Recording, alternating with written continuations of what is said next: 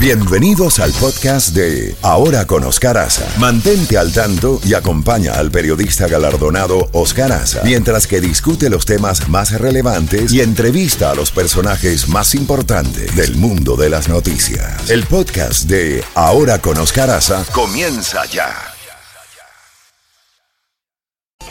Z92 en Ahora con Oscar Aza, contacto directo con Jacobo Goldstein. Cuando son las 7 de la mañana con 36 minutos, hacemos comunicación directa con Jacobo Gostin. Y bueno, Jacobo, como yo sé que a usted le gustan los deportes, le gusta cómo juega Messi, el Inter, cómo están jugando los Marlins, cómo están jugando también los Dolphins. ¿Cómo le parece, Jacobo, con los buenos días que pues mañana se enfrenta el Inter frente a Houston en la final de la US Open? Y le preguntaron al coach de Houston, le dijeron, ¿usted tiene algún plan, alguna estrategia? Para detener a Messi y él respondió, déjame preguntarle a los 5.000 entrenadores que intentaron detenerlo antes y no pudieron y tiene más experiencia que yo. Imagínense, así ah, juega Messi mañana. Jacobo, buenos días, ¿cómo estamos? Ok, quiero preguntarle, ¿qué seguridad hay de que va a jugar mañana Messi? Ya lo anunció el mm, equipo, pues mira, ya lo anunció él. El pasado fin de semana, eh, Gerardo el Tata Martino, el coach del Inter, pues eh, en una rueda de prensa le hicieron esa pregunta del millón, que si estaba listo Messi, recordemos que no viajó a Orlando para el derby, para jugar mañana esa finalísima y dijo todo depende de él mismo, cómo se sienta. Recordemos que Messi viene con una especie de fatiga muscular, incluso se sintió desde que estaba con la selección argentina, muchos partidos seguidos, recordemos esa, esa fecha, esa maratón de, partidos con el Inter, luego con la selección argentina y tiene una especie de fatiga muscular. Mm, todo depende de él y yo creo que... Por Messi él juega, a él le encanta y la final ni se diga. Vamos a ver aunque sea el segundo tiempo, pero ojalá esté Messi, Jacobo. Sí, porque la gente sigue emocionada y todavía siguen pagando sí, sí, sí, precios por el mercado. ¿Cómo operan, los, cómo operan las compras en, en el estadio o las compras por internet o te vas a al mercado negro donde los que lo compraron a tiempo te lo pueden revender a ti? Todo eso está, pero lo importante es que el equipo ya está empezando a dar señales de que con o sin Messi es un equipo muy distinto. Sí, claro, se le ve la mano del coach, del técnico. E, e, ese partidazo que jugó contra Orlando fue partidazo de esos partidos que, que los dos pudieron haber ganado y yo sigo muy emocionado con e, este este joven hondureño David Ruiz. Oh sí sí jovencito él. El gol el que metió el, gol del partido que empataron uno a uno. Él metió el gol. Me acuerdo del partido famoso de Messi cuando ganaron 4 a 0, si no me equivoco. Y ahí metió otro gol David García. Y hoy cuando lo entrevistaron al final y él, él dijo que para él jugar al lado de Messi e, era un sueño y que Messi lo había, le había dado una serie de consejos que él estaba aprovechando. Así que, bueno, pero no solo, no solo son los Inter de, de, de Miami los que están triunfando ¿Qué le parece a usted ese 70-20 de los delfines? Sí, hombre. Eso es increíble, increíble, 70 puntos. ¿Sabes cuántos touchdowns son esos? Son 10 touchdowns y un punto más pateando por encima. El 70, 35 en la primera mitad y otros 35. Y me gustó lo que dijo uno de los eh, jugadores estrellas, que dijo que no estaban tratando de burlarse de sus rivales, o sea, no era no era que era para seguirles dando y dando, sino que estaban jugando fútbol y, y, sus eh, jugadores estaban jugando al máximo, pero no fue en ningún momento el score para tratar de avergonzar al equipo perdedor. 70 a 20. Que sigan los triunfos, que sigan los triunfos. La última vez que hubo un score tan alto fue en 1966. Imagínese. No me acuerdo qué equipo, 72 puntos. Hmm. y luego tenemos el hockey. Estaba viendo yo que ayer ganó el equipo de Miami, ¿no? Y que le ganó 5 a 1 o 5 a 0. ¿Qué les pasa? ¿Qué les están dando de comer el café cubano y, y- y qué más. No, Frijoles. pues eh, eh, es la, la avalancha de la- del triunfo del Inter, que está ganando también los Marlins, que ganen todos nuestros equipos, mi querido Jacobo. Bueno, Jacobito, vamos entonces a lo que usted domina, que es la política acá en los Estados Unidos. Vi ayer al senador Bob Menéndez un poco desafiante, ¿no? Ante las acusa- acusaciones de soborno, esa rueda de prensa que dio sin recibir eh, lo que es eh, eh, respuesta a los periodistas. No quiso dar declaraciones, simplemente dio una declaración y dijo que él piensa que va a ser exonerado, ¿no? De esa de ese soborno en su contra. O sea, esa situación está bien complicada para el senador Bob Menéndez, Jacobo. Déjame aclarar algo. Yo admiraba a Bob Menéndez. Digo que lo admiraba como senador. Hizo un buen papel y eso se lo reconozco en todo momento. Pero, por otra parte, eh, tenido en la parte de corrupción han sido el primero no fue tan grave por decirlo así pero Sí. sí, él aceptaba él aceptaba de un doctor dominicano aquí en, en la Florida que por cierto era el que más dinero recibía de Medicare del, parte del gobierno Sí. él tenía una clínica y si no me equivoco él, él había inventado una vacuna y se la daba a todos sus pacientes y esa vacuna la cobraba carísima.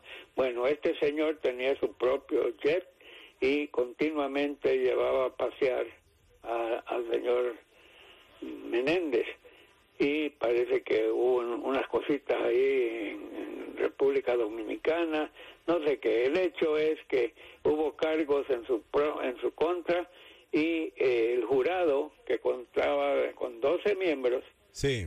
10 lo encontraron culpable, Imagínese. uno no estaba seguro y uno lo estaba defendiendo a capa caída. Llegó un momento donde no se avanzó, entonces decretaron nulo el juicio y así él siguió siendo senador, siguió ocupando puestos claves, era era era respetado, no era payaso, no era nada, él- él- él- él era un buen senador. Sí. Eh, y era el único hispano, creo yo, senador eh, latino, ¿no? Él es cubano, bueno, americano, ok. Entonces pasan los años, pasan los años y entonces revienta este escándalo. Conoce a esta señora que es de origen ah, de Líbano, empieza a salir con ella, luego empiezan a vivir juntos y luego se casan y parece que la señora, según esto, esto como dice Oscar, todo el mundo es inocente, Correcto. Ah, para allá iba yo. no se le encuentre culpable. Entonces, pero hablemos de los cargos. Los cargos, eso es muy, muy delicado, sí. Muy delicado, pero los cargos son de que esta señora tenía varios amigos que tenían mucho que ver con Egipto, eh, tanto en la parte política como en la parte militar, como en la parte agrícola.